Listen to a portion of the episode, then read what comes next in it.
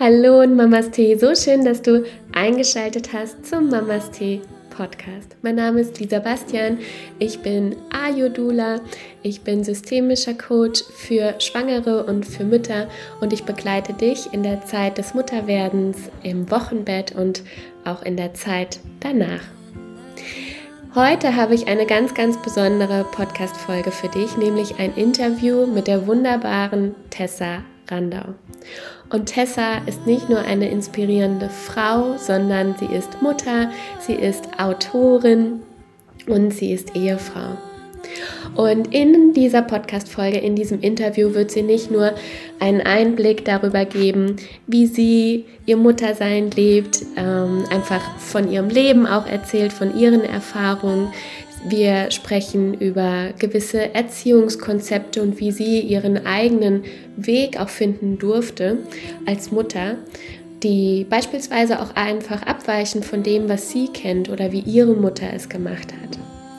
Außerdem geht es auch um Gefühle wie Wut und Genervtheit als Mama und wie man die und warum äh, Frau die am besten zulassen sollte.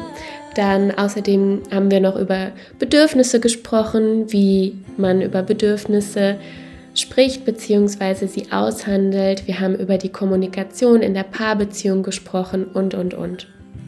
Außerdem hat sie aus den beiden Büchern vorgelesen. Das ist einmal Der Wald, Vier Fragen, das Leben und ich. Und im zweiten Teil liest sie aus dem Buch Die Berge, der Nebel, die Liebe und ich vor. Und das ganz Besondere an dieser Podcast-Folge ist, dass ich hier beide Exemplare vor mir liegen habe mit einer kleinen persönlichen Widmung von ihr und du die Möglichkeit hast, sie zu gewinnen. Und wie du das schaffst, das erzähle ich dir am Ende der Podcast-Folge. Und du wirst auf jeden Fall auch alle Einzelheiten dann in meinem Post auf Instagram dazu lesen. Ich wünsche dir ganz, ganz viel Freude mit dieser Podcast-Folge und alles Liebe und wir hören uns nach der Folge wieder. Liebe Tessa, schön, dass du da bist. Ganz, ganz herzlich willkommen zum Mamas Tee Podcast.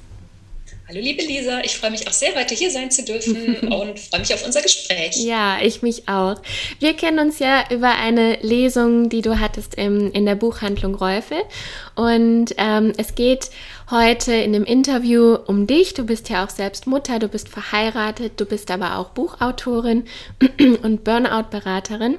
Und ähm, ich möchte heute mit dir einfach ein Stück weit über dich und deine Erfahrungen sprechen, aber auch über deine wundervollen Bücher, die ich hier wirklich allen Hörerinnen äh, sehr ans Herz legen kann. Ich habe sie wirklich, sind so Wohlfühlbücher. Also wenn ich deine Bücher lese, dann sitze ich immer in meinem Hängesessel, habe einen Kaffee und es ist einfach nur, nur schön, weil du auch ja, so vom Leben erzählst, von den wahren Situationen und aber auch ähm, ja von diesen besonderen Begegnungen. Und da freue ich mich sehr, wenn du, wenn du gleich darüber erzählst.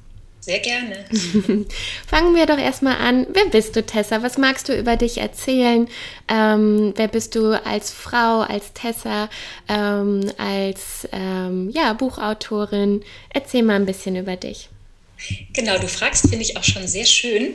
Ich muss bei dieser Frage ganz oft schmunzeln, weil die allermeisten Menschen ja auf die Frage so antworten, also fangen sie an, sozusagen ihre berufliche Biografie zu erzählen und dann machen sie einen Punkt und ich finde, danach haben sie nicht wirklich gesagt, wer sie sind, sondern nur, was sie beruflich machen. Und ähm, ja, also wer bin ich? Ich glaube, da könnte ich jetzt theoretisch stundenlang was erzählen, aber ich gebe einfach nur so ein paar kleine Ausblicke. Also ich bin eine Frau, ich bin 46 Jahre alt, ich bin jemand, der sehr, sehr gerne draußen in der Natur ist und da seine Kraft schöpft. Ich bin jemand mit ganz vielen inneren Widersprüchen. Ich habe ähm, sowohl eine sehr introvertierte, schüchterne Seite als auch eine extrovertierte. Ich kann genauso gut schüchtern sein, wenn ich fremden Menschen begegne und brauche auch viel Raum für mich und Zeit für mich. Aber wenn ich mit den richtigen Menschen zusammen bin, in der richtigen Stimmung, dann kann ich auch auf Tischen tanzen, also im wahrsten Sinne des Wortes. Ähm, ja, ich bin jemand, der sehr viel denkt und sehr viel reflektiert und ja auch in vielen inneren Widersprüchen lebt, der sich sehr für Menschen interessiert und für mhm. psychologische Themen und darin irgendwie aufblüht, äh, wenn ich sozusagen ja, Entwicklungen bei anderen sehe und über was über mich was lerne und mich immer besser kennenlerne.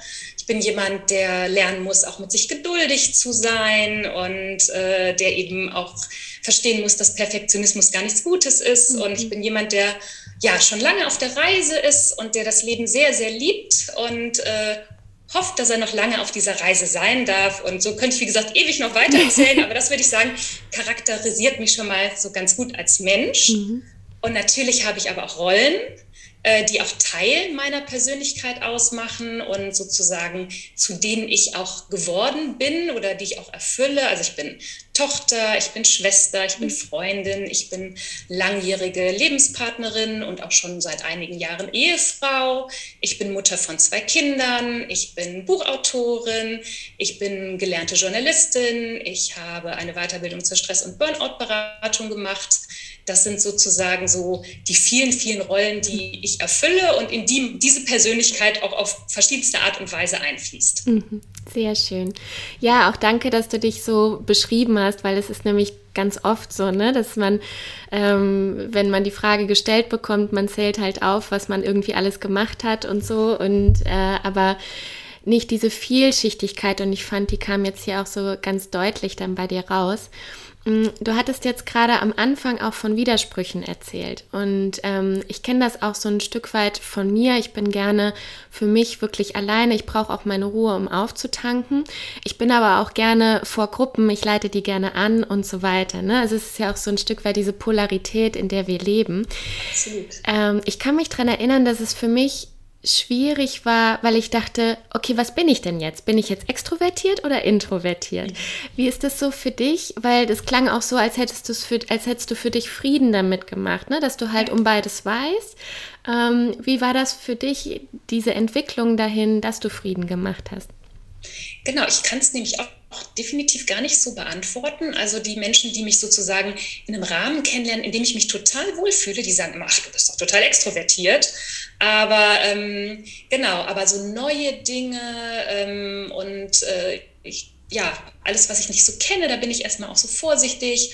Und ähm, ja, wie habe ich da meinen Frieden gemacht? Ich habe ähm, mir immer die Räume auch gesucht, in denen ich mich wohlfühle und habe immer mehr gelernt, herauszufinden, in dem Rahmen bin ich gerne extrovertiert und den Rahmen mache ich mhm. auch gerne. Und wenn es aber darüber hinausgeht und mir dann auch immer nur noch anstrengend und unangenehm ist, das äh, versuche ich nicht mehr so häufig zu machen. Ne? Ich finde auch, man darf auch mal der, aus der Komfortzone raus und nicht in die Vollvermeidung gehen. Da habe ich auch gern meine Tendenz hin.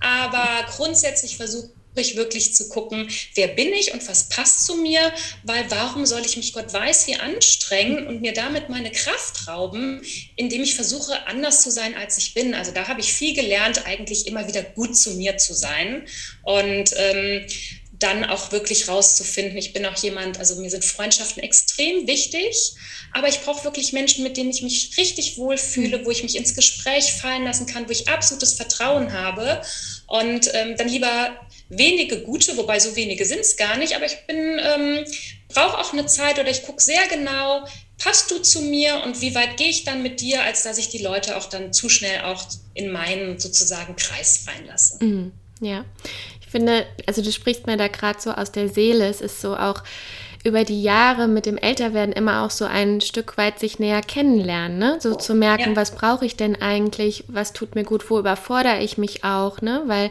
dieses Raus aus der Komfortzone ist ja auch ein ähm, ja, da beginnt Lernen und so weiter und du musst mutig sein und dann denkt man so, okay, ja, jetzt bin ich mutig und danach merkt man aber so, oh, ich glaube, ich habe mich auch ein Stück weit überfordert und als du das so gesagt hast, dachte ich so, ja, mir kam da auch ähm, das Wort Selbstliebe damit rein, dieses gut Absolut. zu sich zu sein. Ne? Also, ja.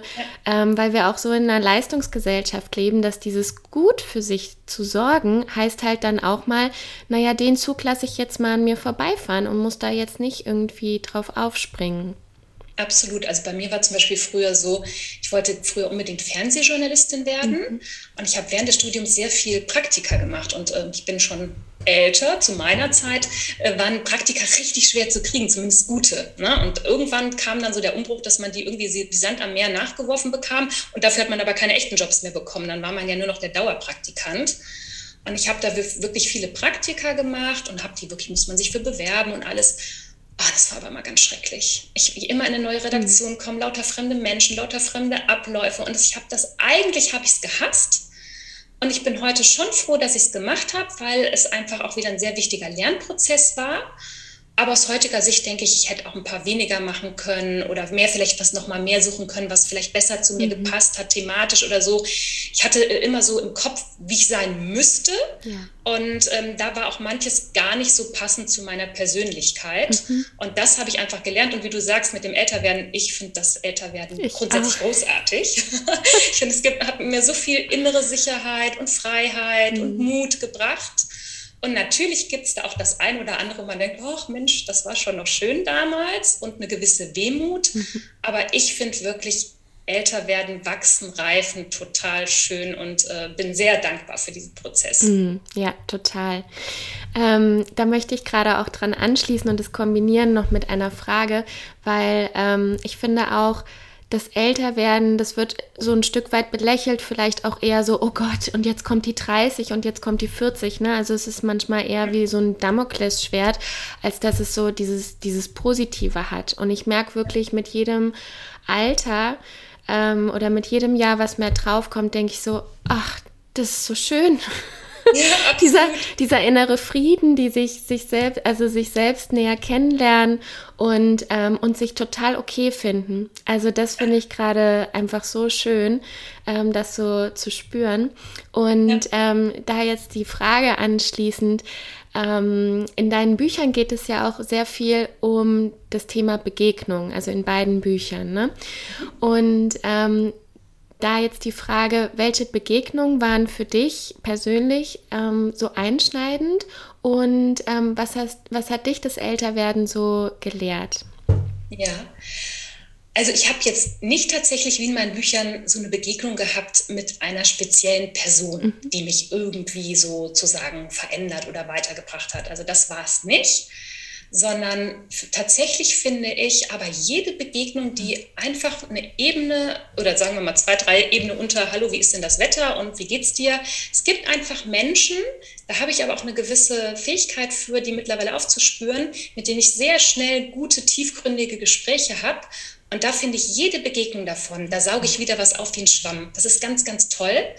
Und äh, mein Lieblingsbuch aus der Jugend ist auch Anne of Green Gables. Sie nennt diese Menschen verwandte Seelen. Und ähm, mhm. ich finde auch, ich bin da mittlerweile sehr gut drin, die aufzuspüren. Und diese Begegnungen, die fließen alle sozusagen auch so in meine Bücher und in meine Gedankenwelt und auch in meine innere Welt ein. Und ähm, ich habe aber auch sehr viel, weil es mich einfach total interessiert, Begegnungen mit mir selbst. Also sobald ich irgendwie langweilige Tätigkeiten habe oder auch mal draußen spazieren gehe und in dem Moment vielleicht nicht achtsam bin, sondern eher so nach innen gerichtet, dann denke ich auch wirklich viel nach und habe so viele innere Dialoge mhm. bei Konflikten oder Sachen, wo ich mir was denke. Und diese inneren Begegnungen, die lassen mich irgendwie auch reifen und die fließen auch in diese Bücher ein. Und das ist so auch ein Teil, also das ist so eine Mischung aus diesen Begegnungen von außen oder ich finde auch gute Texte, die man hört, interessante Podcasts, auch wie dein, die man hört, das sind ja auch Begegnungen, ne? so gedankliche Begegnungen, wo man auch wieder mit jemandem in so einer Art Gespräch oder geistigen Dialog ist. Und auch diese Form von guten Büchern, guten Artikeln, ähm, interessanten Podcasts, das sind alles die Begegnungen, die mich irgendwie weiterbringen. Mhm. mhm. Und, ähm, und das Älterwerden, was hat es dich gelehrt?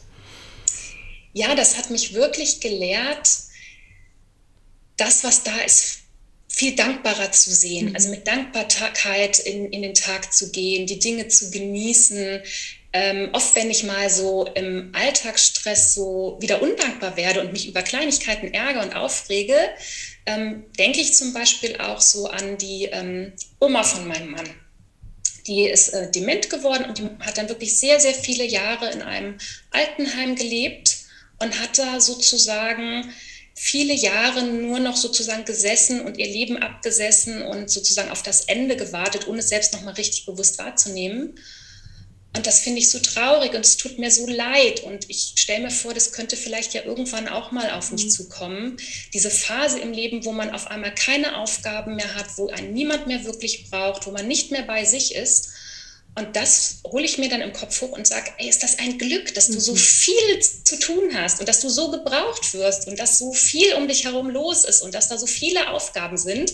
Wenn ich mal so müde bin und denke, oh, das will ich nicht, ist mir alles zu viel, dann habe ich auch dafür wieder die Dankbarkeit. Und das Alter hat mich wirklich gelehrt, ja, die Dinge in die recht, richtige Relation mhm. zu setzen und auch, äh, auch Schönheit anders zu sehen. Also ich bin wirklich, es fällt mir überhaupt nicht schwer, meine Falten zu mögen. Ich lasse mir gerade bewusst graue Haare wachsen und mag die tatsächlich. Mhm. Und einige haben schon gesagt, das färbst du nicht mehr. Und ich denke immer, auch irgendwie sind die doch ganz schön.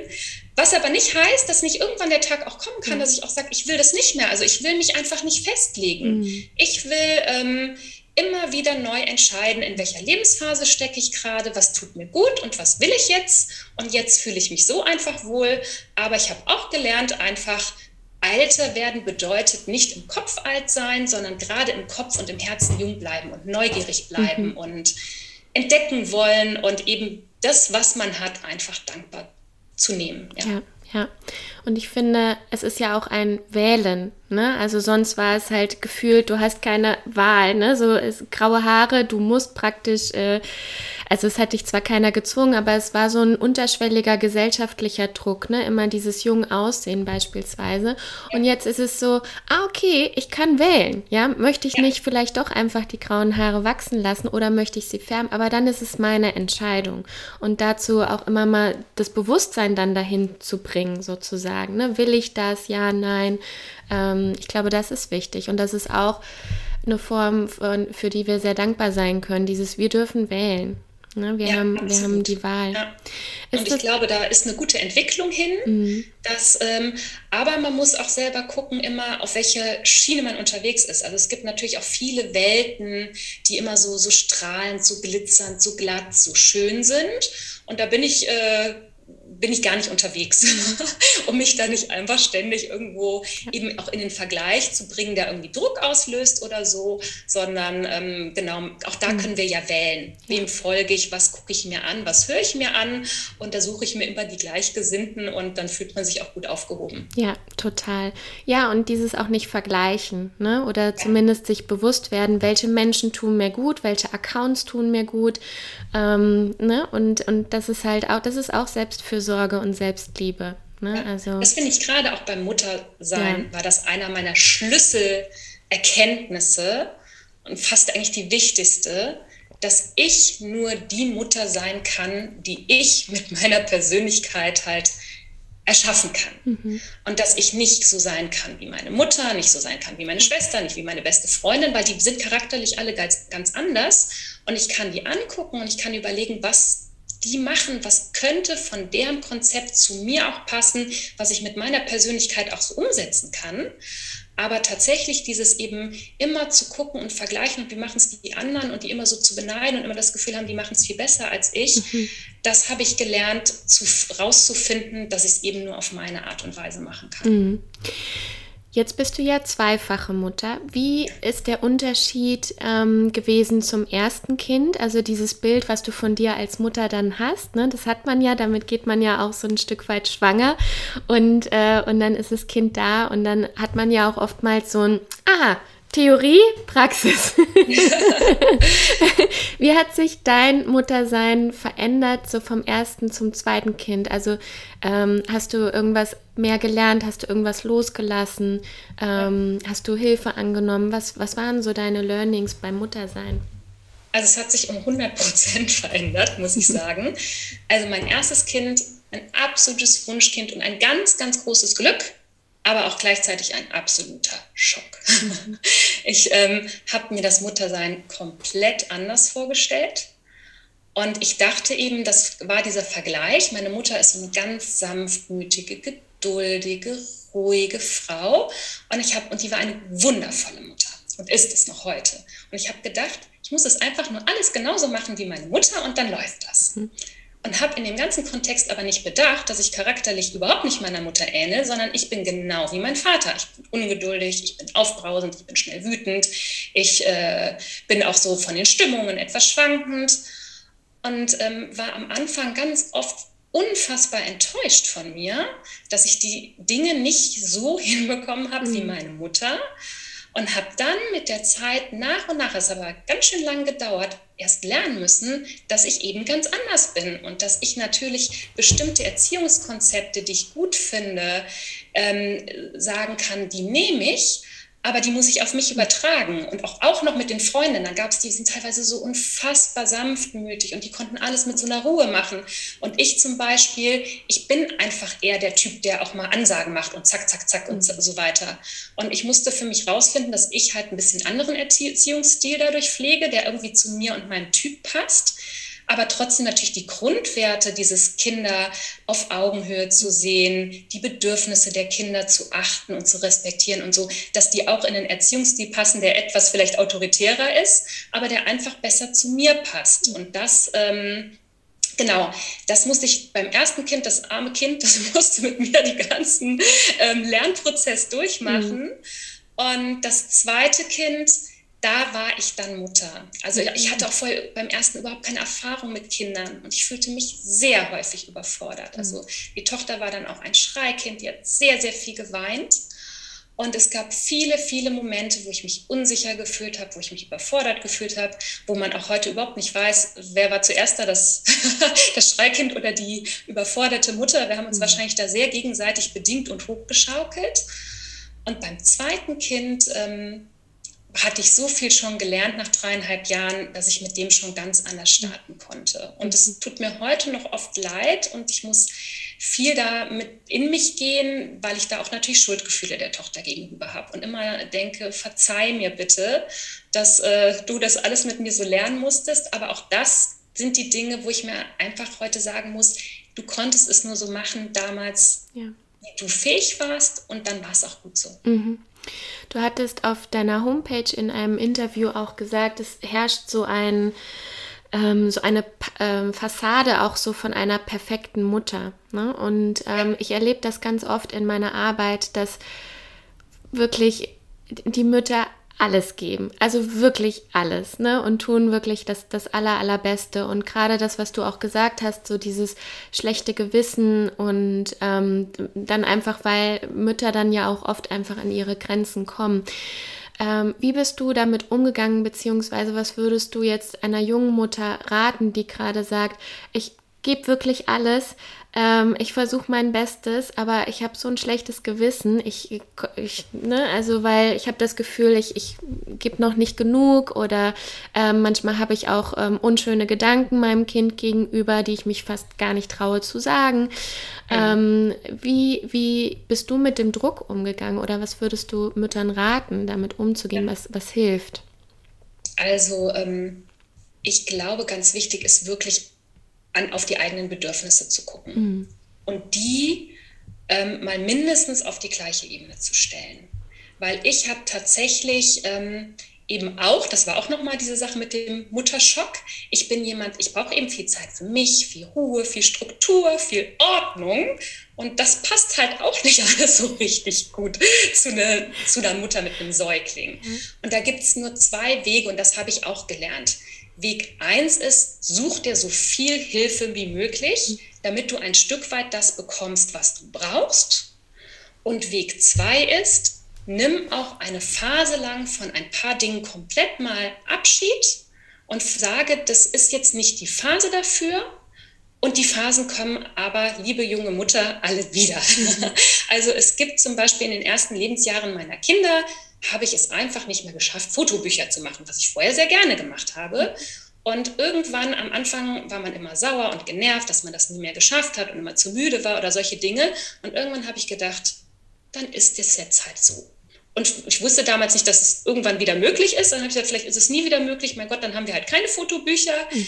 Und so viele Dinge waren es. Dann ist halt der Keller dreckig und staubig. Und dann geht man halt einfach mal, guckt man am besten nicht mehr hin. Und ähm, also es gab so viele Dinge, wo man auch einfach mal Abstriche machen mhm. muss. Dann ist es nicht so sauber, dann ist es nicht so geputzt, dann gibt es halt auch mal ähm, gekaufte Gläschen statt die selbstgemachten und solche Dinge.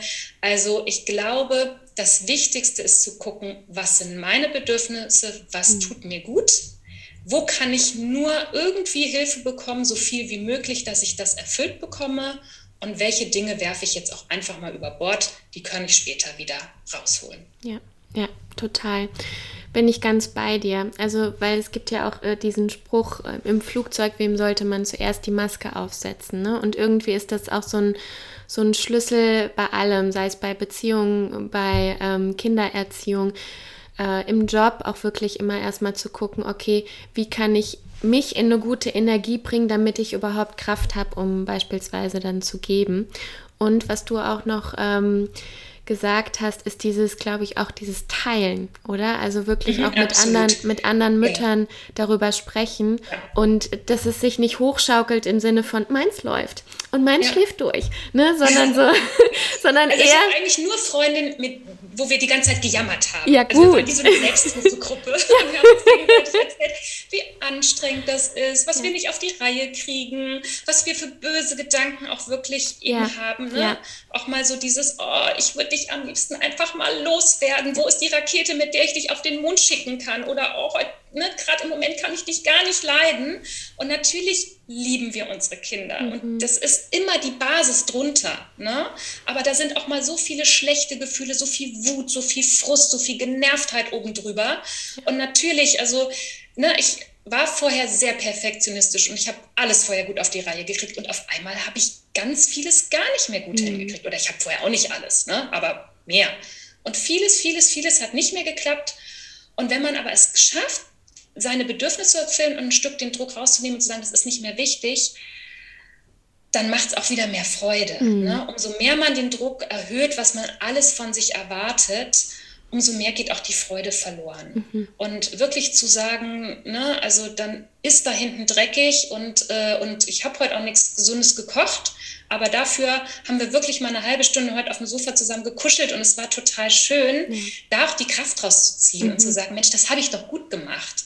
Also das finde ich mhm. auch wichtig. Und wirklich, also sucht euch Mädels da draußen, die offen und ehrlich sind und macht eine Selbsthilfegruppe, in dem ihr wirklich euch alles sagt, was nicht ja. gut läuft und danach geht es einem besser. Mhm. Nun, da braucht man auch gar keinen Rat, wie es besser laufen könnte. Man muss einfach nur mal seine Seele erleichtern. Mhm. Ja, absolut. Genau, das ist auch schön, dieses, ich möchte es einfach auch nur mal loswerden. Ne? Also nicht gleich, okay, hast du den Osteopathen mal probiert und mhm. hast du äh, die Methode dann mal versucht und, und du musst eben beim Schlafen, musst du das und das beachten, ne? sondern eher so, nee, ich möchte einfach nur mal hier mal kurz alles loslassen und einfach nur hören, das tut mir leid.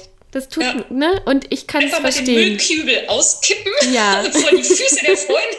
genau. Dann muss, die darf aber auch und danach ja, kommt man von selbst wieder dahin, dass man sagt, ach, eigentlich ist doch alles gut. Ne? Ja. Dann hat man das mal so ausgesprochen und dann hat man danach auch schon wieder, kann man sich selbst die Tipps geben. Mhm. Ne? Mhm. Ach, eigentlich ist doch alles gut. Ach, jetzt habe ich mich aber ganz schön aufgeregt. Aber manchmal fühlt es sich halt so an. Ja. Aber jetzt ne, reiße ich mich mal wieder zusammen. Also dann kann man sich auch selber die Antworten geben. Mhm. mhm.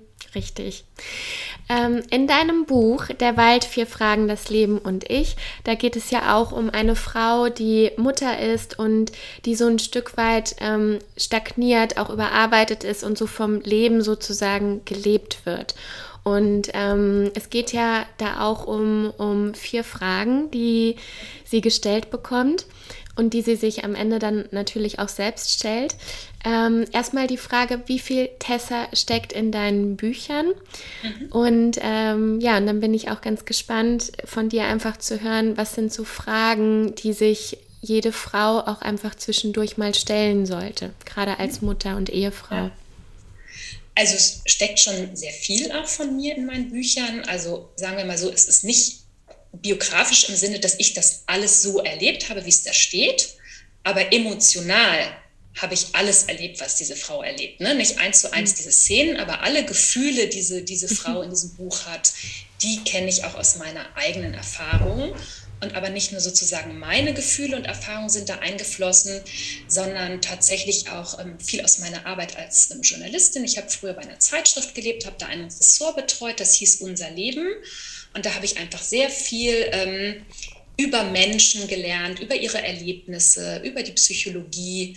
Genauso habe ich dann ja eine Weiterbildung zur Stress- und Burnout-Beraterin gemacht und auch da habe ich sehr viel gelernt, einfach so, sowohl einfach eben an Fachwissen als auch bei der Beratung von Frauen, die zu uns kamen, wie es halt so bei ihnen im Leben war. Plus eben, ich laufe eben mit offenen Augen und Ohren durch die Welt und höre meinen Freunden zu oder der Nachbarin mhm. und all das, was sozusagen, was ich da sozusagen aufgesaugt habe, diese unterschiedlichsten Erfahrungen von Müttern und Gefühlen und ähm, die sind sozusagen in das Buch eingeflossen und emotional steckt aber eben auch ganz vieles von mir mit drin. Mhm.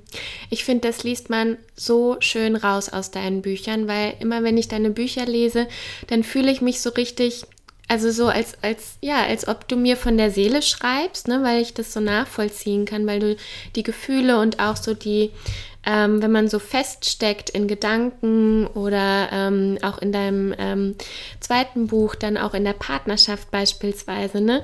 Diese Gedanken, die dann da, diese Erwartungen da auch mit geknüpft sind, wenn man dann zusammen in Urlaub fährt beispielsweise, ne? Ich kann das so gut nachvollziehen. Das mag ich so, dass sie so bildhaft sind, reflektiert, wissensvermittelnd. Ähm, das gefällt mir wirklich sehr. Ähm, ja, das ist genau ja. der Wunsch oder Anspruch, den ich habe, ja. dass ich eigentlich so viel wie möglich ähm, ja, Menschen mitnehmen will, mhm. gefühlsmäßig, die das Gefühl haben, ja, das kenne ich und ähm, so habe ich auch schon mal gedacht und empfunden und dann in den Gesprächen auch selber ein Stück weit eben anfangen, über sich und ihr eigenes Leben nachzudenken mhm. und zu denken, hm, so war es bei mir oder so ist es bei mir, mhm. könnte ich das vielleicht nicht auch mal so betrachten oder so und ähm, das ist eigentlich genau der Anspruch, den die Bücher haben, so ein kleiner Begleiter zu sein, auch so ein kleiner Weckruf. Ähm, vieles, was da drin steht, ist gar nicht neu, also es sind nicht Dinge, die wir noch nie gehört hätten, mhm. aber Dinge, die wir immer, Wahrheiten, die wir eigentlich wissen und im Alltag zu häufig vergessen und die wir uns immer wieder sozusagen ins Gedächtnis rufen müssen, um im Alltag eigentlich gut klarzukommen und zufrieden zu sein. Mhm. Mhm. Welche Fragen sollte ich mir denn stellen, so als, ähm, als Frau, wenn ich merke, ich bin, meine Ehe läuft schon einige Jahre, ähm, die Kinder wachsen und gedeihen und so weiter, aber ich merke, ich bin einfach irgendwie so neutral, auch so von den Emotionen her. Ich habe nicht mehr das Gefühl, ne, das ist so, so furchtbar aufregend, wenn ich meinen Partner sehe. Es ist alles es ist so in geregelten Bahnen und ich fühle mich vielleicht auch so ein Stück weit, ja, wie in einem Burnout oder einfach auch ausgelaugt. Was sind so wichtige Fragen, vielleicht ja. auch in Bezug nehmend auf dein Buch, ähm, die äh, ich mir als Frau einfach mal zwischendrin stellen sollte, als Mutter, ja. um wieder zu mir zu kommen? Mhm, genau, ich glaube, es ist wichtig oder ich kann, hilft und ich mache das auch viel, eigentlich täglich so äh, in Richtung Selbstbeobachtung zu mhm. gehen. Immer mal in Momenten, die irgendwie Momente der Ruhe sind. Ne, die haben wir heute leider sehr wenig, weil wir fast immer das Handy am Anschlag haben. Also früher saß man ja vielleicht mal in der Bushaltestelle oder stand in der Warteschlange oder irgendwie im Wartezimmer beim Arzt oder auch mal zu Hause, wenn man eine langweilige Tätigkeit macht beim Bügeln oder so dass man da in solchen Momenten eher mal nicht das Handy zückt oder ähm, irgendwie die Kopfhörer aufhat, sondern einmal einfach mal so in sich reinhorcht. Und ich denke, dann sind so erstmal zu, ist die wichtigste Frage, wie fühle ich mich, wie geht es mir, sowohl körperlich als auch von der Stimmung. Ne? Bin ich verspannt, tut irgendwas weh, spüre ich Wut, Traurigkeit, Erschöpfung. Und da erstmal überhaupt zu gucken, wie fühle ich mich? Und dann auch zu gucken, vielleicht mal nachzudenken, wo kommt das gerade aktuell her? Oder kann ich auch direkt eine kleine Maßnahme dagegen ergreifen? Mhm. Also wenn ich zum Beispiel jetzt merke, ich bin gerade wirklich sehr müde und erschöpft, äh, und bin aber vielleicht gerade die ganze Zeit irgendwie dabei, im Haushalt was zu machen, dann vielleicht auch wirklich zu sagen, ich mache jetzt mal Stopp und setze mich mal wirklich fünf bis zehn Minuten hin, mache mir einen Tee, lege die Füße hoch, mhm. mich aus, so eine kleine Maßnahme. Oder wenn man merkt, ich bin irgendwie so wütend und ah, das ist irgendwie bei der Arbeit nicht gut gelaufen, ständig ärgere ich mich über die eine Kollegin, dass man dann denkt, okay, stopp, ich sollte mich vielleicht nicht weiter ärgern, ich sollte mir jetzt vielleicht mal mich heute Abend hinsetzen, mir Notizen machen, ähm, was mich da stört und mit der mal die, sie um ein Gespräch bitten und so weiter. Dass man sozusagen immer mal auch die Antennen dafür aus hat, hm. was ist eigentlich los bei mir. Weil oft sind wir sozusagen wie in so einem D-Zug, der irgendwie rauscht und rauscht und rauscht und wir kriegen gar nicht mit, was bei uns los ist. Und auch der Körper ist einfach ein sehr guter Indikator. Also wenn ich ständig schlecht schlafe, ständig Kopfschmerzen habe oder auch in einer Tour Knieschmerzen, also das spricht alles dafür, dass irgendwas nicht stimmt, dass ich entweder eine falsche Haltung in einer Tour einnehme, dass mich was zu sehr beschäftigt, weil ich nicht gut schlafe. Und da ist es wichtig hinzugucken, wenn wir der, uns häufig beobachten, dann können wir eigentlich fast schon immer sozusagen in kleinen täglich Dinge verbessern. Und wenn keine großen Dinge sozusagen anstehen und wir so bei dieser täglichen Beobachtung und Verbesserung sind, dann ähm, kommt häufig, häufig auch gar nicht so das Große auf. Und generell finde ich, als großes Thema ist auch wirklich eben immer wieder zu gucken, was brauche ich, mhm. was tut mir gut, wie kann ich dahin gelangen. Ne? Also das sind für mich so drei ganz wichtige Fragen, die immer wieder wir uns stellen sollten. Und auch, wie kann ich da hingelangen? Mit wem muss ich dafür sprechen? Welche Hilfe muss ich dafür in Anspruch nehmen? Ähm, und auch wenn Dinge nicht gut laufen, was könnte ich mal anders machen? Auch das ist eine wichtige Frage. Ne? Dieses so, okay, mein Plan A funktioniert nicht, ich mache den aber immer gleich, dann ist ja auch klar, dass ich auch wieder immer zum Ergebnis B komme. Also, wenn ich aber lieber Ergebnis C hätte, was kann ich mal anders machen? Mhm. Finde ich, ist auch eine ganz, ganz wichtige Frage. Und ich glaube, auch, auch noch ganz, ganz wichtig ist, sowohl beim Was tut mir gut anfangen, aber auch bei was kann ich besser machen? Mhm. Also wir haben nur einen sehr, sehr geringen Einfluss auf die Menschen um uns herum. Und den allergrößten Einfluss haben wir auf uns selbst. Und wenn wir aber selbst Dinge verändern, in dem Moment bewegen sich auch die Menschen um uns herum mit, weil wir einfach ein System sind. Und wenn wir sozusagen das kleine Rädchen sind, was sich dreht, und drehen aber die anderen Rädchen sozusagen mit, dann kann so zum Beispiel, wenn wir unser Drehtempo einfach verändern, drehen die mhm. anderen schneller oder langsamer, je nachdem. Ne? Mhm. Und das finde ich eben auch ganz wichtig zu sagen, ähm, was kann ich erstmal an mir verändern, damit sich vielleicht auch das Gesamte mit verändert. Ja. Da sind so viele tolle Fragen mit dabei, weil ich glaube, wir sind sehr, sehr gut mit unseren Antennen auch im Außen. Ne? Also so im, was braucht jetzt das Baby? Jetzt hat so gequiekt oder so geweint oder so, ne? Und die Kinder, wie ist die Stimmung gerade beispielsweise? Oder auch beim Mann, ne? dass wir da oder einfach auch oder mit der Partnerin, je nachdem, mit wem wir zusammen wohnen, dass wir, glaube ich, da gute Antennen haben. So wie ist die Stimmung gerade? Was kann ich denn irgendwie tun? Und ähm, aber ja, wir sind auch so ein Stück weit so konditioniert, auch vieles so auszuhalten. Ich glaube, es ist auch so ein Stück weit durch die Schule, ne? da haben wir auch gelernt, okay, wir müssen durchhalten bis zu den Ferien und dann können wir sozusagen Pause machen und uns um uns mal kümmern und uns fragen, was wollen wir eigentlich. Und bis dahin kriegen wir irgendwie von außen dann sozusagen immer Input und gesagt, was zu tun ist. Und ich glaube, das ist so ein wichtiger Punkt, das zu unterbrechen, also uns auch so da rauszuholen. Und das können wir mit den Fragen, die du gerade genannt hast, unglaublich gut. Ne? Also dieses so, ah, Moment, was brauche ich gerade? Wie fühlen sich meine Schultern an? Und es sind auch ganz oft diese, diese vielen kleinen Momente. Also das sage ich ähm, gerade den Müttern, die ähm, Mutter geworden sind. Es ist jetzt nicht mehr die eine Stunde Yoga vielleicht oder die, ähm, was weiß ich, anderthalb Stunden Zumba oder sowas, sondern es sind jetzt gerade diese vielen kleinen Momente, vor allem am Anfang oder in gewissen Phasen, dieses ich atme mal tief durch und genieße mal kurz die Sonne und trinke meinen Tee und dann bin ich wieder da fürs Baby beispielsweise meine Hebamme hatte da auch was ganz Tolles gesagt und ähm, die hatte ich erst beim zweiten Kind. Und zwar immer, auch wenn das Baby geschrien hat und ich war dann auch immer so ein bisschen, ne, schnell, jetzt muss ich mhm. still und hektisch und so. Und dann hat sie gesagt, weißt du was, nimm dir erstmal Zeit, um einen guten Sitz zu finden. Mhm. Setz dich gut hin, dass du dich wohlfühlst. Das Baby, den Moment kann das auch noch warten. Mhm. Und dann nimmst du es und wenn du richtig gut, weil ich saß dann auch teilweise schon schief und falsch und nur schnell loslegen und nimm dir diese Zeit, die ist mhm. wichtig, weil dann wird das ganze Stillen einfach viel besser für mhm. euch beide. Ne? Mhm. Und so ist es, glaube ich, in ganz vielen Situationen und tatsächlich bei der Stress- und Burnout-Beratung mit eins das wichtigste, eine der wichtigsten Erkenntnisse war, Pausen machen. Also, und da war ich früher ganz schlecht drin. Immer, ach, jetzt noch das und jetzt noch das und jetzt noch das. Ne? Und ich bin so mit diesem Spruch aufgewachsen, erst die Arbeit, dann das Spiel, nach mhm. der Reise kommt das Ziel. was auch schön ist, vielleicht, also schön, wenn, als Kind ist das möglich. Ne? Mhm. Da macht man erst die Hausaufgaben und dann geht man spielen. Aber als Erwachsener kommt man niemals mehr ins Ziel, musste ich merken.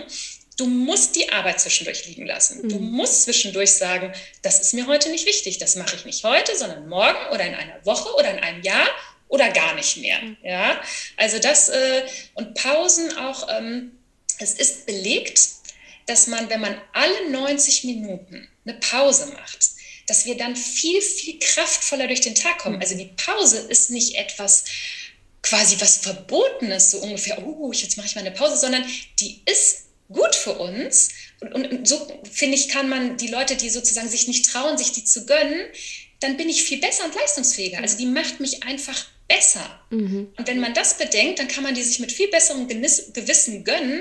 Wenn ich weiß, hey, danach mache ich meinen Job wieder viel, viel besser, dann ist das ja gut für alle, dass ich eine Pause mache, nicht nur für mich. Das fand ich auch eine ganz, ganz wichtige Erkenntnis. Mhm. Ja, sehr, sehr schön. Guter Tipp. Ähm, magst du uns eine kleine Einführung geben ähm, aus deinem Buch? Ähm, mhm. Wir haben vorher schon besprochen, dass du auch etwas vorliest aus deinen Büchern, ähm, dass die HörerInnen einfach auch einen Einblick bekommen ähm, und was zum Thema passt. Ne? Ich habe ja gesagt, such irgendwas raus, wo du sagst, das fühlt sich jetzt so an, als ob es raus darf und als ob es ja. jetzt gehört werden darf oder muss. Ja. Mhm. Genau, also aus dem ersten Buch wollte ich gern ähm, eine Szene vorlesen, wo einfach es mal ganz kurz, nur ein kleiner Moment, so ein bisschen um die Gefühlslage meiner Protagonistin geht mhm. und auch der alten Dame, der sie begegnet. Das muss ich mhm. jetzt mal kurz erzählen, worum es überhaupt geht. Also das Buch heißt Der Wald, vier Fragen, das Leben und ich von einer Begegnung, die alles veränderte und ist im DTV-Verlag erschienen. Und es geht eben um eine Frau, Anfang 30, die alles im Leben so erreicht hat, was man sich nur wünschen kann und trotzdem aber merkt, es ist ihr alles zu viel, zu anstrengend und sie fühlt sich überfordert. Und sie weiß aber gar nicht so richtig, warum das so ist, hat auch irgendwie so ein bisschen Schuldgefühle, weil sie doch eigentlich ein glückliches Leben führt. Und an einem Tag ist ihr auf einmal alles zu viel und sie sagt ähm, zu Hause Bescheid, dass sie irgendwie in ein Meeting muss und stattdessen ähm, fährt sie aber drauf los und weiß eigentlich gar nicht, wohin sie will und landet dann im Wald auf einer kleinen Lichtung. Ein Ort, wo sie viele Jahre nicht mehr war und wo sie aber als Kind immer gespielt hat und immer so glücklich war. Und dort hat sie eine zufällige Begegnung mit einer alten Dame auf einer Bank. Und ähm, diese kleine erste Begegnung, da äh, möchte ich gern ein bisschen was vorlesen. Also die Stimmung meiner Protagonistin ist eigentlich gerade, dass sie jetzt gestresst in den Wald geflüchtet ist, um mal so ein bisschen Zeit für sich zu haben und um einfach runterzukommen. Und da sitzt sie jetzt auf der Bank und da setze ich jetzt ein. Mhm. Eine halbe Stunde später erreichte ich die alte Bank. Meine Glieder fühlten sich schwer an, so als würde ich schon den ganzen Tag eine große Last mit mir herumschleppen. Ich setzte mich hin und sah nach oben. Die letzten Strahlen der Nachmittagssonne verfügten noch über genügend Kraft, um die Krone der alten Eiche golden leuchten zu lassen. Langsam ließ ich mich gegen die Rückenlehne sinken und schloss die Augen. Ich spürte, wie der Wind sanft über meine Arme strich und lauschte dem Zwitschern der Vögel, das aus den Baumkronen zu mir herüberwehte. Nach und nach wurde mein Körper leichter und meine Lider schwerer. Mir war, als würden mich die Geräusche des Waldes ein Stück weit davontragen. Ein schönes Fleckchen Erde, nicht wahr? fragte plötzlich eine fremde Stimme. Erschrocken fuhr ich zusammen und öffnete die Augen. Neben mir auf der Bank saß eine alte Frau mit weißem Haar und lächelte mich freundlich an. Wo war sie nur auf einmal hergekommen? Ich hatte nichts gehört. Lassen Sie sich nicht stören, sagte sie. Ich setze mich manchmal hier hin, um ein bisschen nachzudenken. Für einen kurzen Moment hatte ich den Impuls, aufzustehen. Ich war nicht hierher gekommen, um nach Gesellschaft zu suchen. Im Gegenteil. Doch vielleicht würde die alte Dame wieder gehen, wenn sie begriff, dass ich nicht an einem Schwätzchen interessiert war. Demonstrativ schloss ich erneut die Augen und hörte, wie ein Vogel im Dickicht scharte. Sie sind auf der Suche, sagte sie wieder in die Stille hinein. Es klang mehr wie eine Feststellung als wie eine Frage. Stimmt, nach Ruhe, hätte ich am liebsten geantwortet, verkniff es mir aber und öffnete abermals die Augen. Wie kommen Sie darauf? fragte ich stattdessen und betrachtete meine Banknachbarin von der Seite. Sie hatte ihr weißes Haar streng zurückgekämmt und zu einem Dutt zusammengesteckt. Unter ihrem schlichten weißen Leinenkleid, das ihr bis zu den Fußknöcheln reichte, zeichnete sich ein schlanker, drahtiger Körper ab. Es war nur so ein Gefühl, antwortete sie. Wieder schloss ich die Augen. Ich war müde, unendlich müde. Ich habe diesen Ort schon als Kind geliebt, hörte ich ihre Stimme einige Minuten später wieder neben mir. Ich hatte schon gehofft, die fremde Frau sei so leise, wie sie gekommen war, wieder verschwunden. Statt zu antworten, gab ich nur ein leises Brummen von mir. Und auch als Erwachsene bin ich ab und zu hierher gekommen, wenn ich nicht mehr weiter wusste. Und dann? Ich öffnete die Augen und sah sie an. Später habe ich mich noch oft gefragt, was mich in diesem Moment dazu bewog, diese Frage zu stellen und wie mein Leben weiter verlaufen wäre, wenn ich es nicht getan hätte. Die alte Frau bückte sich und hob ein Blatt auf, das gerade zu Boden gefallen war. Es gab mal eine Zeit, da fühlte ich mich wie ein Blatt im Wind. Es war, als trudelte ich halblos durch die Luft, ohne zu wissen, wie ich die Kontrolle wieder erlangen konnte. Ich bekam eine Gänsehaut. Besser hätte ich meine eigenen Gefühle nicht beschreiben können. Dabei, fuhr sie fort, war von außen betrachtet alles gut. Ich hatte zwei kleine Kinder, einen lieben Mann, einen interessanten Beruf. Sie machte eine kurze Pause und sah in die Ferne, so als suche sie dort etwas am Horizont. Aber in meinem Innersten sah es anders aus. Ich war so müde, so leer. Alles war anstrengend selbst die schönen Dinge. Ich wusste nicht, was ich ändern sollte. Und das machte mir Angst. Kennen Sie das? fragte sie nach einer kurzen Pause und sah mich an. Es war, als hätte diese wildfremde Frau gerade über mich und mein Leben gesprochen. Doch ich war nicht bereit, ihr Dinge anzuvertrauen, die ich selbst nicht wirklich verstand. Was hat sich verändert? versuchte ich mit einer Gegenfrage auszuweichen. Ach, wissen Sie, ich habe damals viel nachgedacht und das ein oder andere ausprobiert. Und dann sind mir die Fragen des Lebens begegnet. Fragen des Lebens? Auf den ersten Blick betrachtet sind es eigentlich nur vier simple Fragen, sagte die alte Dame. Aber sie haben die Kraft, ein ganzes Leben zu verändern. Ihre Augen glänzten, als hätte sie mir gerade einen wertvollen Schatz zu Füßen gelegt. genau. Und diese vier Fragen, die sind halt sozusagen zentral in der Geschichte mhm. und werden das Leben der jungen Frau nachhaltig verändern. Mhm. Ja, da hast du uns auch ein Geschenk gemacht und neugierig gemacht mit den Fragen. Das würde mich freuen. Vielen Dank. Ähm, Jetzt hast du ja auch ein weiteres Buch geschrieben, und zwar genau. Die Berge der Nebel, die Liebe und ich. Und da rückt das Thema Partnerschaft auch noch mal mehr in den Vordergrund. Ähm, magst du ein bisschen darüber erzählen, beziehungsweise auch ähm, ja über das Thema Partnerschaft, was ist da so, ähm, was sind da so Schlüsselmomente, mhm. Ähm, vielleicht auch die viele Mütter ähm, auch nachvollziehen können? Ja, also ich habe ähm, ich suche immer die Themen, die gar nicht sozusagen die herausstechenden sind, wo irgendwas Schlimmes passiert ist mhm. oder so, sondern ich interessiere mich immer sozusagen für die leisen Themen mhm. und ich wollte die Geschichte einer Partnerschaft erzählen, die einfach so in die Jahre gekommen ist, wo nichts Schlimmes vorgefallen ist und wo aber so klammheimlich so sich die Liebe so langsam davonschleicht, beziehungsweise die Frau liebt ihren Mann auch noch, aber sie fühlt sich nicht mehr gesehen, nicht mehr mhm. geliebt, nicht mehr gewertschätzt und sie hat so eine Sehnsucht nach der Liebe von früher, nach mehr Nähe, nach mehr Innigkeit.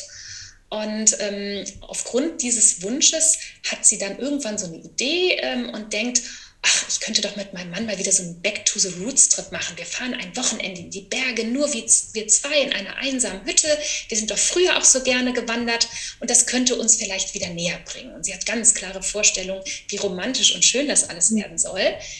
Jetzt ist es aber leider so, es kommt zu einem Missverständnis, denn ihr Mann hat ganz andere Vorstellungen von diesem Wochenende und der möchte total gerne Mountainbiken gehen. Und darüber eskaliert ein Streit, weil sie sind ja auch nicht lange dort und sie ist der Meinung, sie müssten Prioritäten setzen mhm. und äh, das gemeinsame Wandern sei doch viel wichtiger. Und der Streit, äh, der ist dann irgendwann sozusagen eskaliert so, dass er tatsächlich seine Sachen packt und Fahrradfahren geht und sie bleibt allein zurück und dann denkt sie, okay, dann gehe ich eben ohne dich wandern und läuft los. Und sie begegnet dann einem alten Mann, dem sie sich sehr schnell verbunden fühlt und mit dem sie ins Gespräch kommt und von dem sie erfährt, dass er vor vielen Jahren auch eine Ehekrise hatte, die er aber auch gut lösen konnte für sich. Und mit dem geht sie dann auf eine gemeinsame Wanderung und erfährt dann auf dieser Wanderung eben auch wieder ganz viel über sich selbst, über die Liebe, über ihre Wahrnehmung von sich und ihrer Partnerschaft.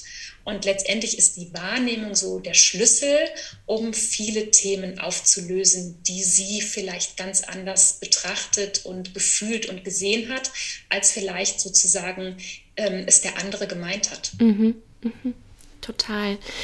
Ähm, ich finde, da sagst du auch wieder so was total Wichtiges, weil oftmals ist es so, dass wir in Routinen verfallen in der Beziehung und so weiter. Irgendwas fährt sich so fest und es sind irgendwie ähnliche Abläufe beispielsweise. Ähm, was glaubst du denn? Weil ich kann mir vorstellen, genauso diese Situation, deswegen dachte ich so, ich kenne das total. Dann ist so in meinem Kopf, denke ich so, ha, wie schön und tolles Essen und das ist so, wir, wir stärken jetzt auch so uns, unsere Beziehung und das ist jetzt was für uns und so weiter. Und der andere hat einfach eine ganz andere Wahrnehmung, Einstellung, weil er ähm, ja, irgendwas anderes im Kopf hat oder wie auch immer. Ne? Und es war eigentlich auch nur in meinem Kopf, weil ich es auch nicht geteilt habe. Also das heißt so, genau. ähm, wir haben wir einigen uns auf, wir haben ein gemeinsames Event, ja, in Urlaub fahren oder essen gehen oder was auch immer.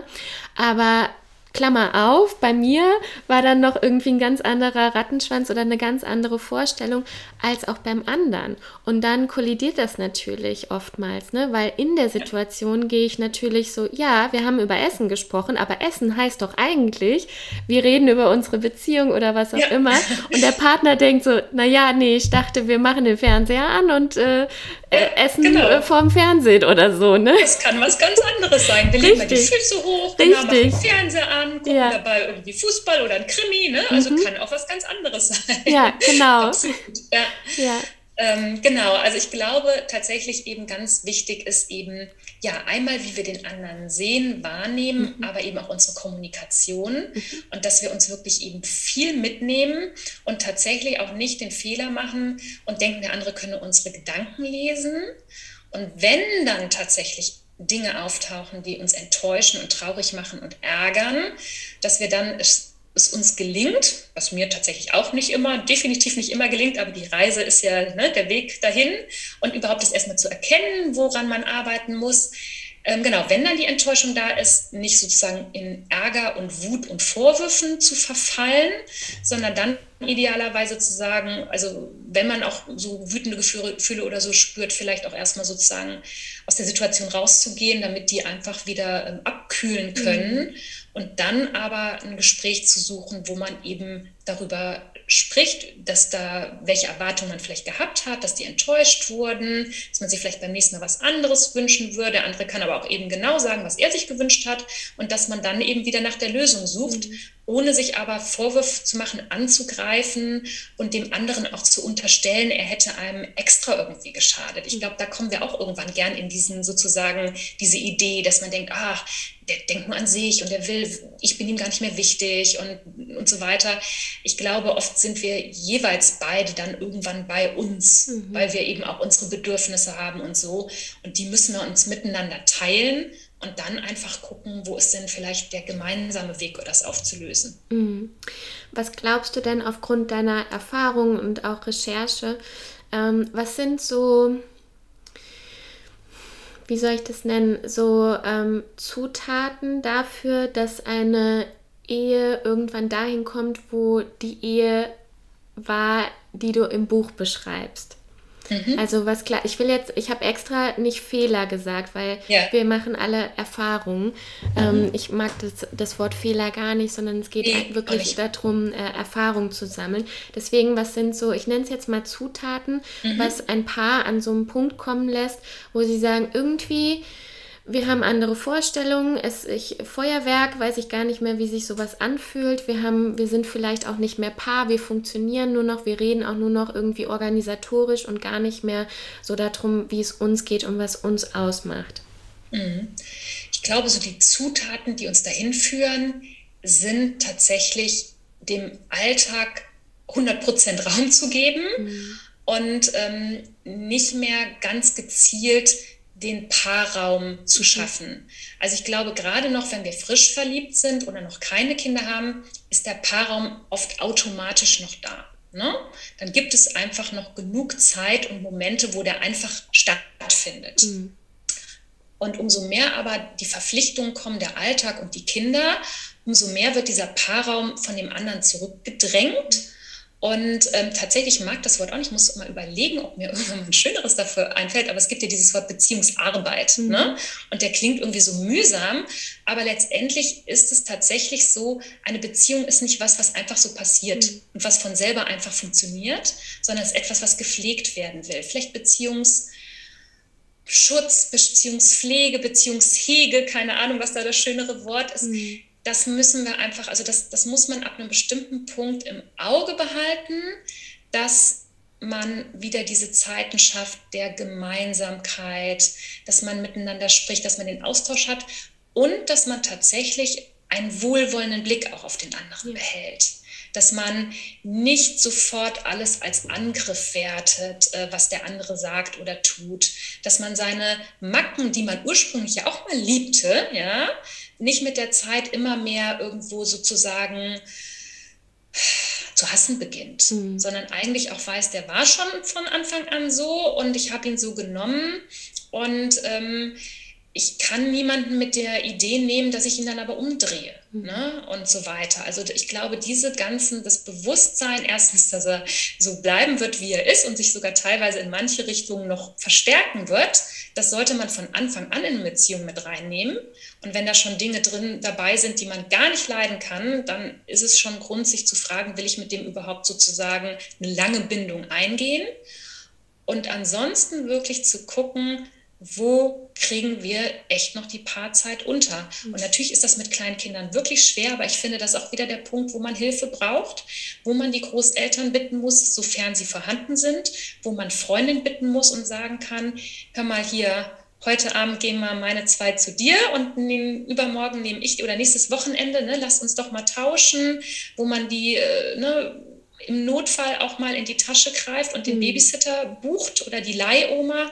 Also auch da gibt es auch Möglichkeiten. Vielleicht auch mal in der Straße rumgucken, wenn man keine Großeltern vor Ort, laufen da nicht ein paar nette, sympathische Rentner draußen rum, die vielleicht wirklich auch gern Familienanschluss hätten und für die ich einkaufen gehen kann und einen Rasen mähen. Und dann kommt die aber ab und zu auch mal vorbei und passt mal auf die Kinder auf, damit mein Mann und ich mal spazieren gehen können, mhm. damit, der, damit wir mal essen gehen können und solche Dinge. Also ich glaube, dieses ganz bewusst zu, auf, darauf zu blicken, dass man auch noch Paar sein möchte, ist ganz, ganz wichtig. Mhm.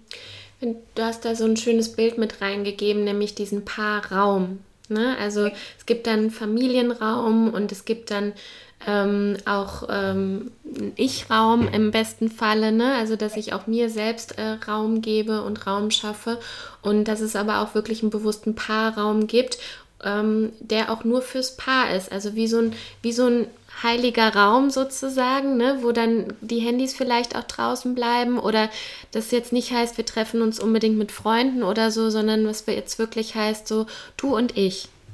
Mhm. Genau, und da ist aber wieder mit den Erwartungshaltungen, mhm. da muss man halt absprechen, was ist denn unser Paarraum und was wollen wir beide da drin haben. Ne? Wenn ich jetzt nur die Romantik will, ähm, dann kann das nicht nur so sein. Mhm. Ne?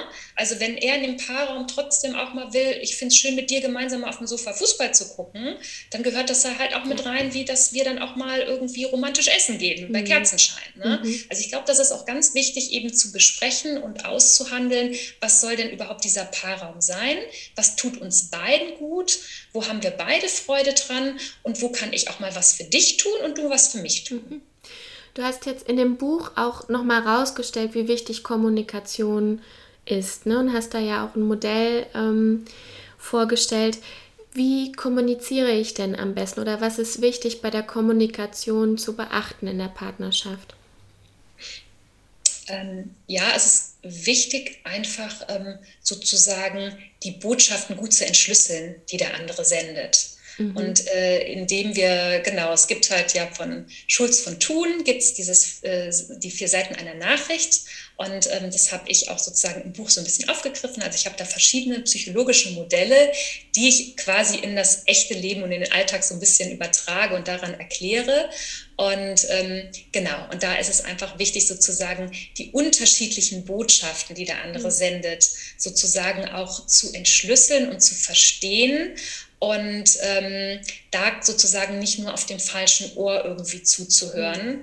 Ähm, wenn du Lust hast, dann lese ich dazu noch mal eine kleine Textstelle aus dem sehr zweiten gerne. Buch vor. Ich glaube, dann wird es etwas anschaulicher. Ja, ja sehr gerne. genau, also ähm, da geht es ja um Folgendes. Ich habe ja eben erzählt von dieser Frau, die dann äh, mit dem alten Mann zusammen wandert, weil sie enttäuscht ist, dass ihr Mann Mountainbiken gegangen ist, äh, obwohl sie doch eigentlich so gerne mit ihm wandern wollte. Und sie und der alte Mann laufen jetzt los und sie machen dann eine Rast auf einer sehr schönen bunten Blumenwiese, die auch von so einem kleinen Bach durchschnitten wird. Und da trinken sie was und stärken sich. Und an dieser Stelle setze ich mal ein. Wollen wir noch ein bisschen bleiben? fragte der alte Mann. Sehr gerne, antwortete ich, und wir setzten uns nebeneinander auf die Wiese. Für einen kurzen Moment schloss ich die Augen. Wie schön das Plätschern und Gurgeln klingt, bemerkte ich, als ich sie wieder öffnete. Fast wie Musik. Stimmt, bestätigte er und lächelte. Die Natur verstehen wir meist viel besser als die Menschen. Dann wurde sein Blick ernster. Wie klingt es denn, wenn Ihr Mann etwas zu Ihnen sagt? Naja, kommt drauf an, was er sagt, antwortete ich etwas überrumpelt. Denken Sie doch nochmal an Ihren Streit. Hm, ich weiß nicht mehr so genau. Versuchen Sie sich daran zu erinnern, bat der alte Mann. Wieder schloss ich die Augen, um die Szene in meinem Kopf lebendig werden zu lassen. Er war unfreundlich, sehr abweisend. Seine Worte haben mir wehgetan, erklärte ich dann. Was hat er denn gesagt? wollte der alte Mann wissen. Er hat mir von den Mountainbike-Pisten erzählt, die er sich rausgesucht hat. Und als ich ihn daran da, als ich ihn darauf hingewiesen habe, dass wir doch zum Wandern hierher gekommen sind und Prioritäten setzen müssen, weil wir nur wenig Zeit haben, meinte er, mir ist Biken wichtig. Warum hat sie das verletzt? Na, weil er damit doch ganz klar gesagt hat, dass er nichts mit mir machen möchte, dass ihm das Mountainbiken wichtiger ist, als ich es bin. Hat er das wirklich? Der alte Mann sah mir fest in die Augen. Nun ja, nicht wortwörtlich. Ich fühlte mich ertappt, aber zwischen den Zeilen schon. Wissen Sie, das mit dem Hören ist so eine Sache. Es, geht nämlich, es gibt nämlich nicht nur ein Ohr, auf dem wir hören können, sondern gleich vier. Wie meinen Sie das? Nun ja, wenn wir miteinander reden, übermitteln wir nicht nur Worte, sondern jedes Mal auch vier Botschaften. Was für Botschaften? fragte ich erstaunt. Der alte Mann stand auf und sah sich um. Dann ging er ein paar Schritte, bückte sich und pflückte eine Blume. Nachdem er noch drei weitere gepflückt hatte, kam er zurück und setzte sich wieder neben mich. Lassen wir doch mal die Blumen sprechen, sagte er grinsend. Jede steht für eine Botschaft. Diese hier, er überreichte mir eine rosafarbene Kleeblüte, steht für die Sachinformation, die in jeder Aussage steckt. Denn jeder, der etwas sagt, möchte dem anderen Fakten mitteilen. Okay, murmelte ich und nahm den Klee entgegen. Das hier, er gab mir ein Gänseblümchen, ist die Selbstinformation. Jeder, der spricht, sagt dabei auch etwas über sich aus, zum Beispiel durch seine Körpersprache. Diese erreichte mir eine gelbe Blume, deren Namen ich nicht kannte, ist der Beziehungshinweis. Während der andere mit uns redet, verrät er uns gleichzeitig, wie er zu uns steht. Das vermittelt er meist über Gestik, Mimik und Tonfall. Und zuletzt, der alte Mann hielt eine lila Blüte in die Höhe, haben wir noch den Appell. Der andere möchte mit seinen Worten etwas Bestimmtes erreichen. Er übergab mir auch diese Blume. Verstehe, sagte ich, während ich die Worte des alten Mannes in meinem Kopf sortierte. Dann fasste ich noch einmal zusammen. Jeder, der mit uns spricht, übermittelt uns eine Sachbotschaft, sagt etwas über sich und unsere Beziehung aus und möchte uns zu etwas auffordern. Ich roch an dem Sträußchen in meiner Hand, das nur dezent duftete. Aber, fragte ich dann, was hat das alles mit vier Ohren zu tun? Wir können das, was der andere uns sagt, auch auf vier Weisen wahrnehmen, sozusagen auf vier unterschiedlichen Ohren hören. Und dabei geht nicht selten etwas schief. Ach so, sagte ich verblüfft. Sollen wir mal gemeinsam versuchen, die vier Botschaften Ihres Mannes zu entschlüsseln? schlug der alte Mann vor. Sehr gerne, stimmte ich zu. Was glauben Sie, könnte der Satz Mir ist Biken wichtig auf der Sachebene bedeuten? Dass mein Mann gern Mountainbike fährt und ihm dieses Hobby wichtig ist. Klingt einleuchtend, sagte er und nickte. Und was hat Ihr Mann in diesem Moment über sich selbst und über Ihre Beziehung preisgegeben? Wie waren zum Beispiel seine Gestik, Mimik und Körperhaltung? Wieder schloss ich die Augen und versuchte mich zu erinnern. Als er mir von den Pisten erzählte, hat er sich nach vorne über die Karten gebeugt. Er war voller Begeisterung, hat gelächelt und seine Augen glänzten. Als ich ihn dann daran erinnerte, dass wir zum Wandern hergekommen sind und Prioritäten setzen müssen, verschwand sein Lächeln. Er entzog mir seine Hand und verschränkte die Arme. Was könnte das bedeuten? Erst war er glücklich und offen mir gegenüber. Doch als ihm klar wurde, dass ich seine Mountainbike-Pläne durchkreuzen wollte, war er enttäuscht und ging auf Distanz. Und glaub, was glauben Sie, war sein Appell?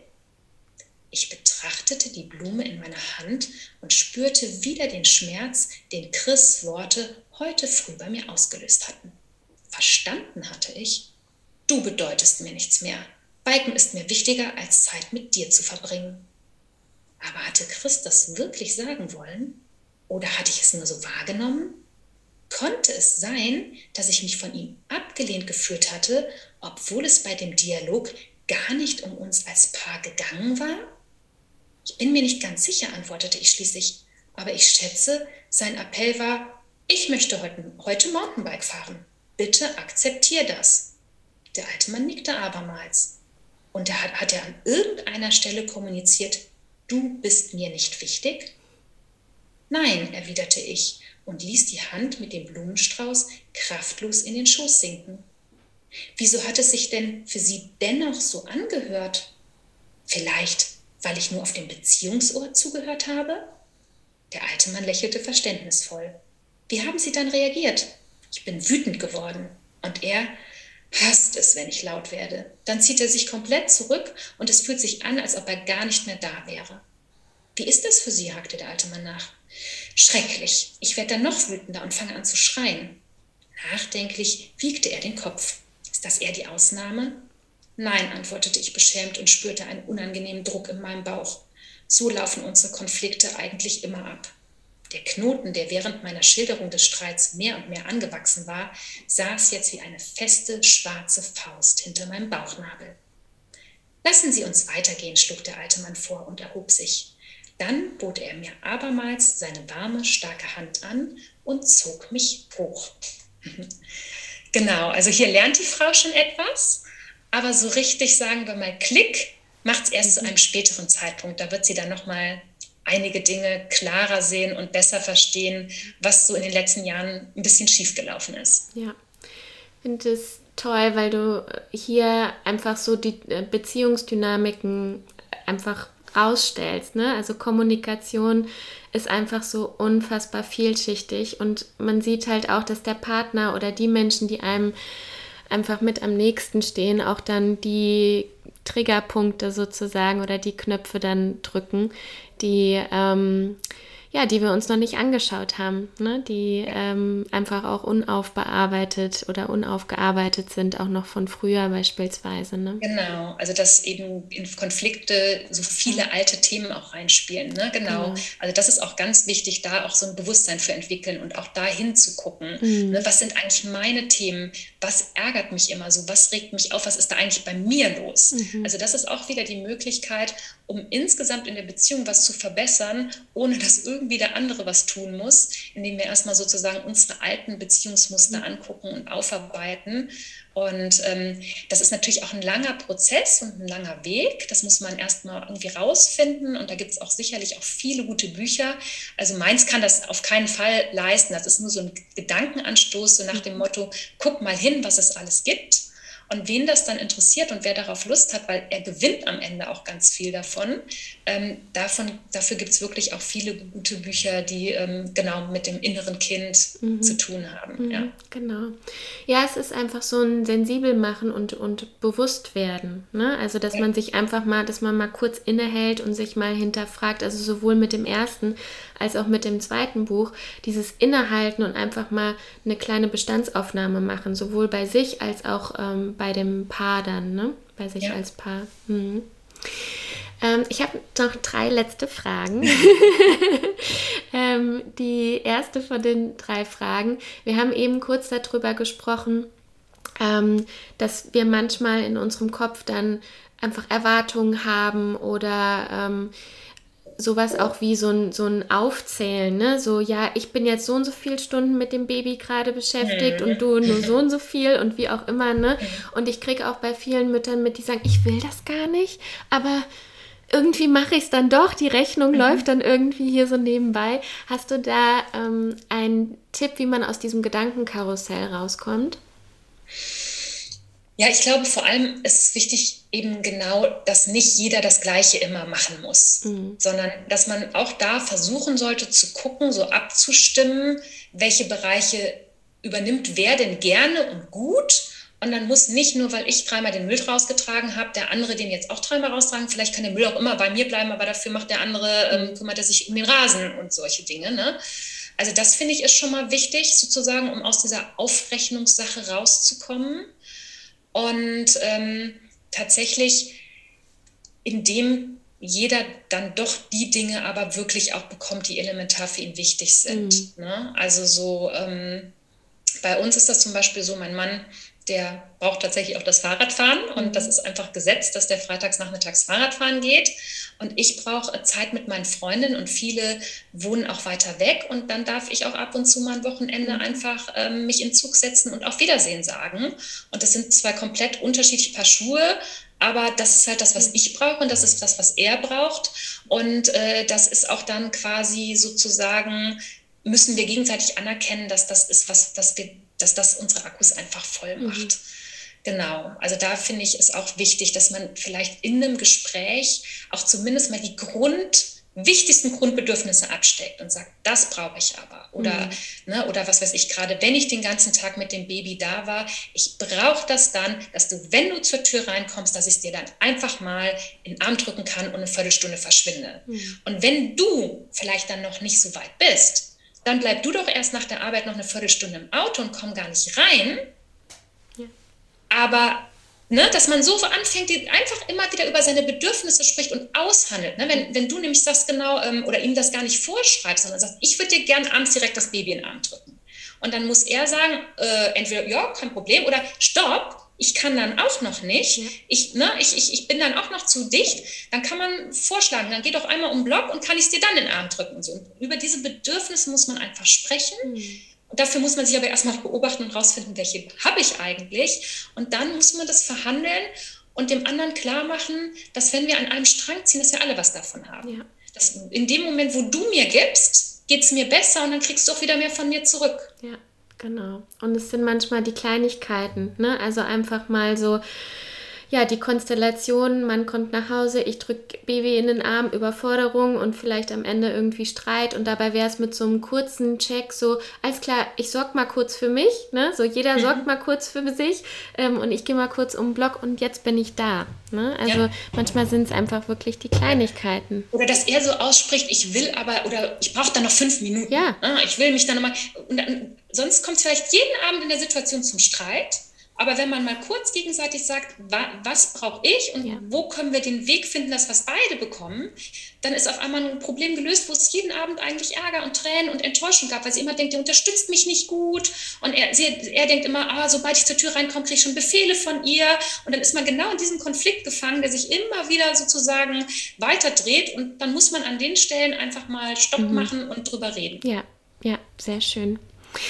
Was würdest du der jungen Tessa jetzt sagen, also mit dem Blick von heute? ähm, die jetzt gerade mit ihrem ersten kleinen Kind ähm, zu Hause sitzt und vielleicht eine Überforderung spürt, ähm, was würdest du ihr raten mit dem Blick von heute, mit deinen Erfahrungen? Du bist gut, so wie du bist. Nimm dich erstmal an. Guck, dass es dir gut geht. Wichtig ist, dass dein Kind deine Liebe spürt und das liebst du das Kind und ähm, erwarte nicht so viel von dir. Lass auch mal Dinge liegen.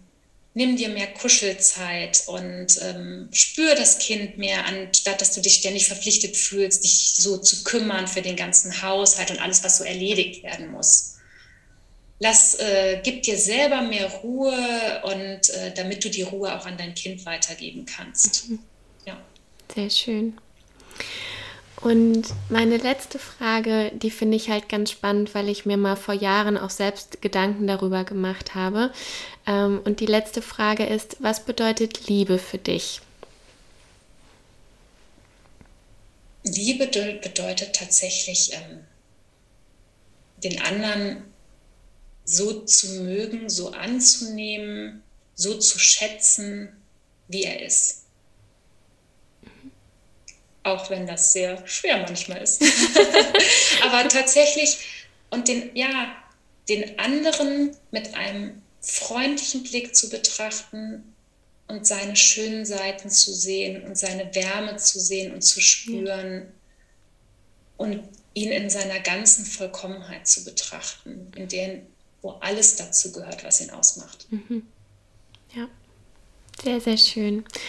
Tessa, ich danke dir sehr für dass du den Mut damals äh, ja aufgebracht hast, die Bücher zu schreiben, dass du raus aus der Komfortzone vielleicht auch dann gegangen bist, ähm, dass du offen darüber sprichst, ähm, dass du uns jetzt hier dran teilhaben lässt ähm, an deiner Sichtweise. Danke für deine Zeit, vielen, vielen Dank für das Interview und ähm, mein Herz ist voll. Ich fand es ein ganz, ganz schönes Gespräch. Vielen, vielen Dank.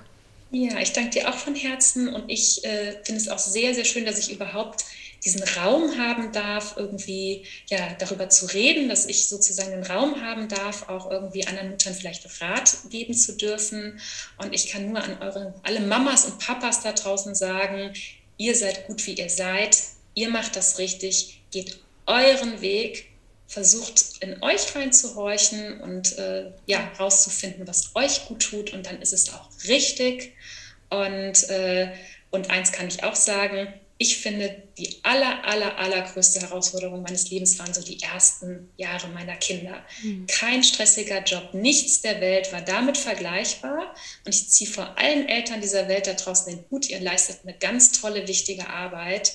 Und es wird auch wieder leichter. Und lasst euch auch nicht von der Gesellschaft einreden, nur Kinder betreuen.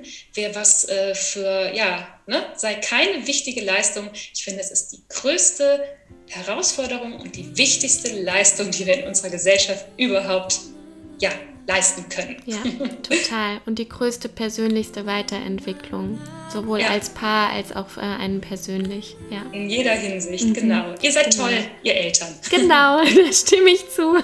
Vielen Dank, Tessa. Sehr gerne. Tschüss. Tschüss.